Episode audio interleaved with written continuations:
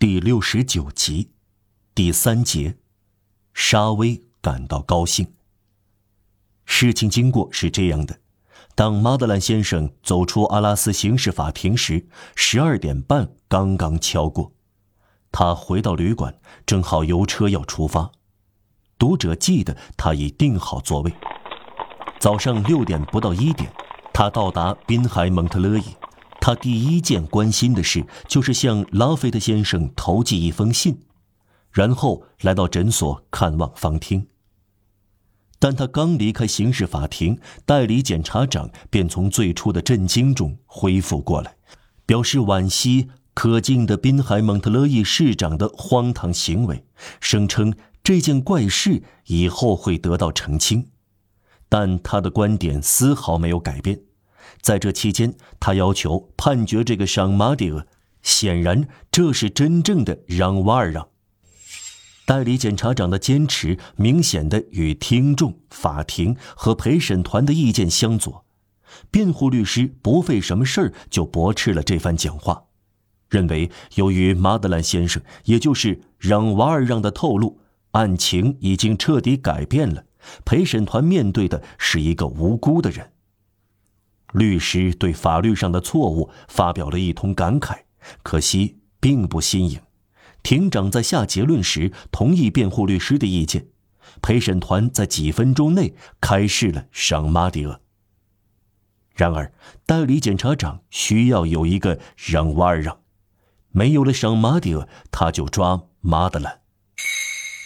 释放了赏马迪厄，代理检察长马上同庭长密议。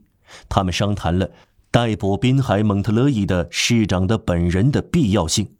这个句子有不少的“德”字，出自代理检察长先生之手，写在他呈递给检察长的报告底稿上。最初的激动过去，庭长没什么异议。司法必须运转，况且说白了，尽管庭长是个好人，相当聪明。同时，他又是一个坚定的、几乎是狂热的保王派。滨海蒙特勒伊市长提到戛纳的登陆时，不说波拿马，而说皇帝，十分刺耳，因此发出了逮捕令。代理检察长专门派人快马加鞭送到滨海蒙特勒伊，由警探沙威执行。读者知道，沙威作证以后，马上回到滨海蒙特勒伊。专使将逮捕令和押解令交到沙威的手上时，他刚起床。专使本人也是一个非常干练的警官，他三言两语就让沙威了解到在阿拉斯发生的事。由代理检察长签署的逮捕令是这样写的：警官沙威速将滨海蒙特勒伊市长马德兰先生逮捕。在今天的法庭上，他已承认是刑满释放的苦役犯。让瓦尔让。不认识沙威的人，在他走进诊所的时候，如果见到他，就会感到他的神态再平常不过。他冷漠、平静、庄重，花白的头发光滑的贴在两鬓。他像惯常那样慢吞吞的刚刚登上楼梯。深谙他和仔细观察过他的人会不寒而栗。他的皮领的搭扣不是在颈后，而是在左耳上面，这表明他从未见过的激动。沙威是个有完美性格的人，无论他的职责还是他的制服，都不容许有一点褶皱。对罪犯采取行动有条不紊，对他衣服的纽扣一丝不苟。他把衣领的搭扣搭歪，心中必定非常激动。可以把这种激动称为内心地震。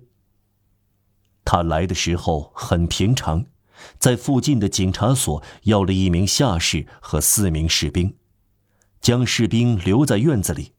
看门女人没有怀疑，习惯了看到军人求见市长先生，便给他指点了方厅的房间。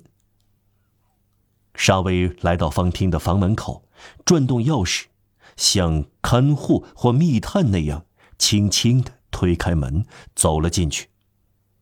确切地说，他没有进去，他站在半掩的门口，头上戴着帽子，左手插在扣到下巴的礼服里，偌大的手杖藏在身后，肘弯处露出铅做的圆柄。他这样站了一分钟左右，没有人注意到他。突然，方汀抬起目光，看到了他，让马德兰先生回过身来。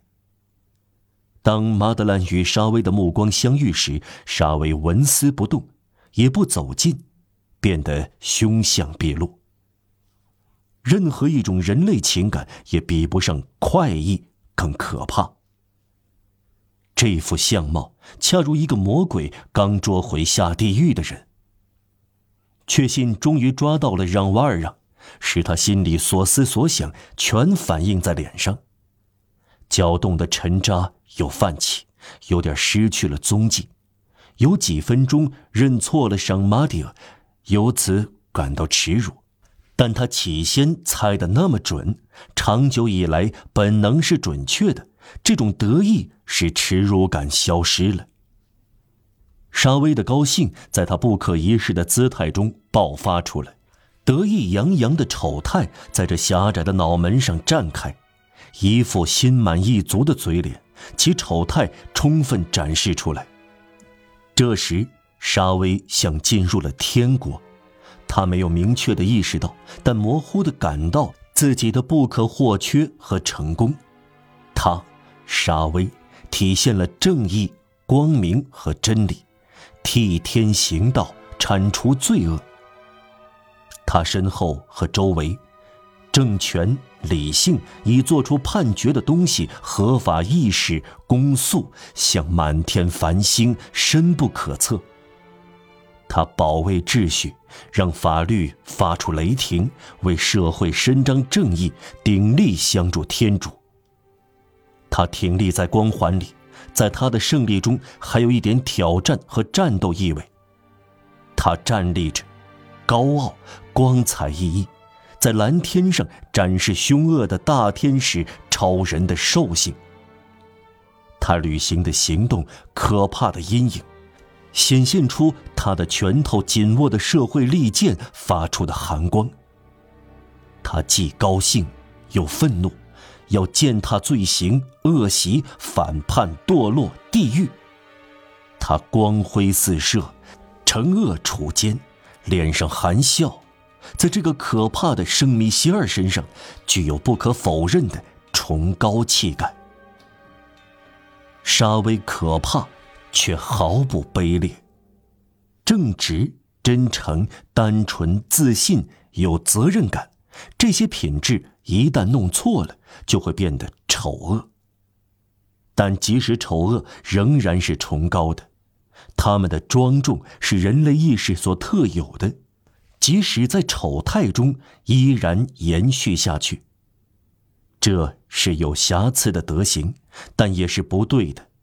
一个狂热分子行凶作恶时，表现出无情而正直的快乐，包含着难以言说的可敬而凄惨的光芒。沙威自己没有怀疑到，他在极度快乐时，却像无知的胜利者一样，值得怜悯。这张脸上显现出善中的全部恶，没有什么更令人伤心和可怕的了。